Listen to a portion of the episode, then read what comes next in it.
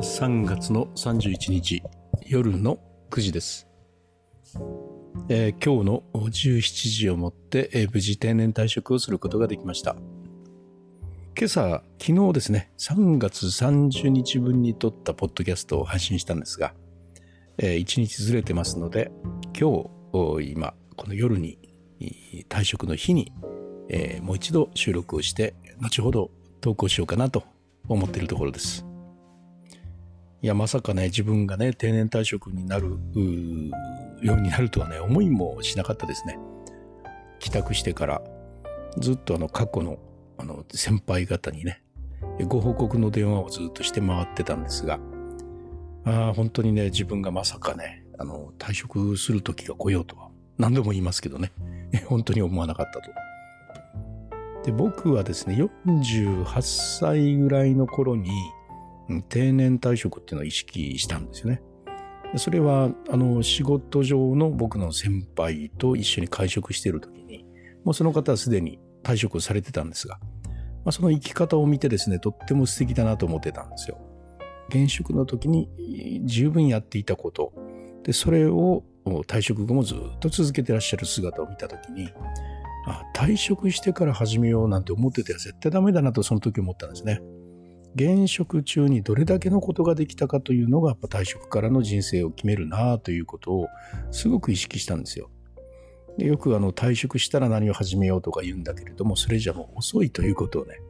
48の時に気づきまして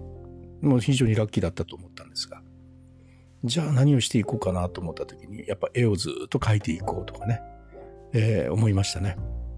それがいつの間にかですねこうブログを書こうみたいになってで、48のですね、12月ですかね、その時からブログ、今に続く知的生活ネットワーク、これをちゃんとやろうと思って、まずは1000記事みたいな、3年かけて1000記事みたいなね、つもりで始めたのが、まあ、今の、今に続くブログのそのスタートだったわけですね。今のブログは僕が48の時に、えー定年退職を意識して始め始めたブログだと、そういうことになります。まあ、でもおかげさまでね、このブログをやっていたおかげで、まあ仕事上ね、いろいろとやっぱね、きついこととかね、やっぱあったんですよね。うん、でもね、あの、そのブログがあったおかげで、あの、まあ保っていける。気持ちをね、ぶれずに保っていくことができたというのがあるんですね。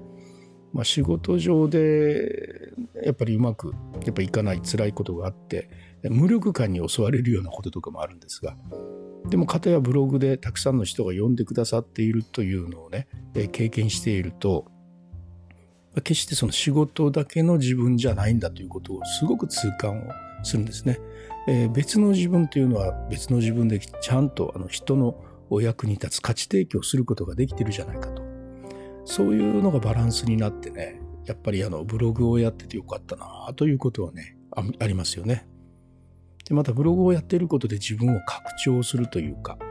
例えばコーチングの、ね、プロのコーチになろうとまさか思ってはなかったんですが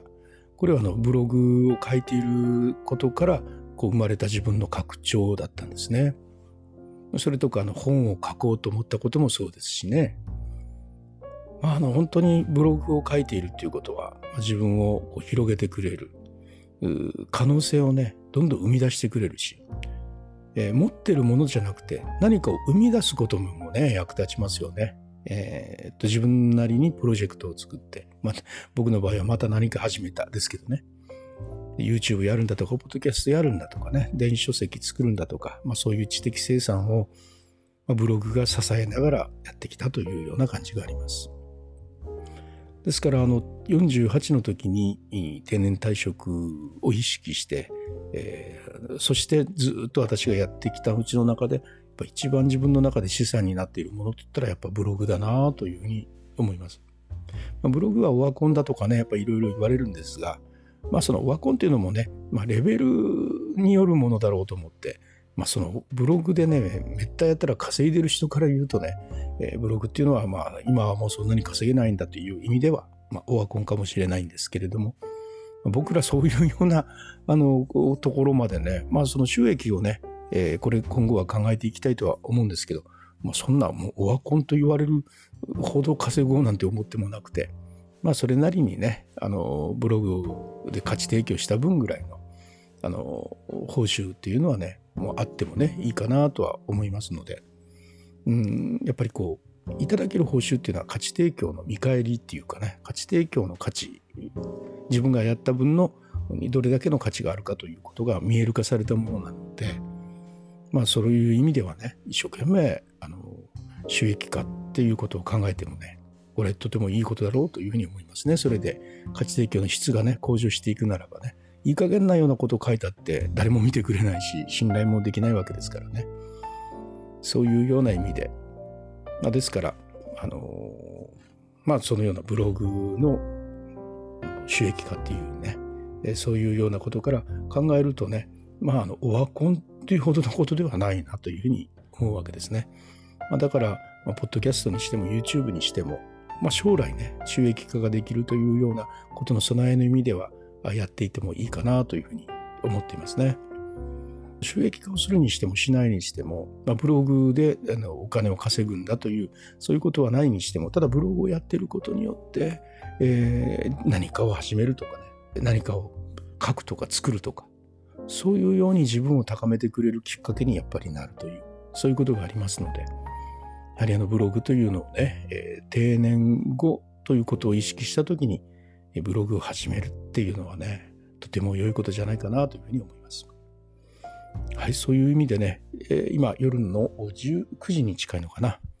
もういよいよ明日からこの全く別のところでね、仕事をするわけですが、まあ、このリュースタイルの知的生活の第2章がね、明日からスタートするわけですが、まあ、どのようなあの生活が始まるのか、ワクワク、ドキドキしているところですね。えー、また明日以降、あの新しい第2章の中での、まあ、リュースタイルの知的瞑想、どうかお楽しみにしていてください。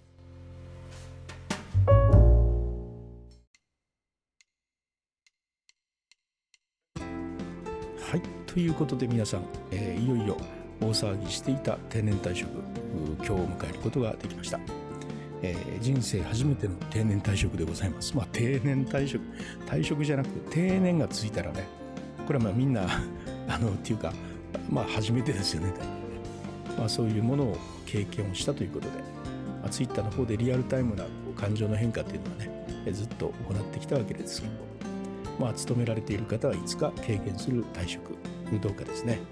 何らかの参考等になればいいかなというふうに思っているところです。それではまた、えー、第2章でお会いしましょう。リュースタイルでした。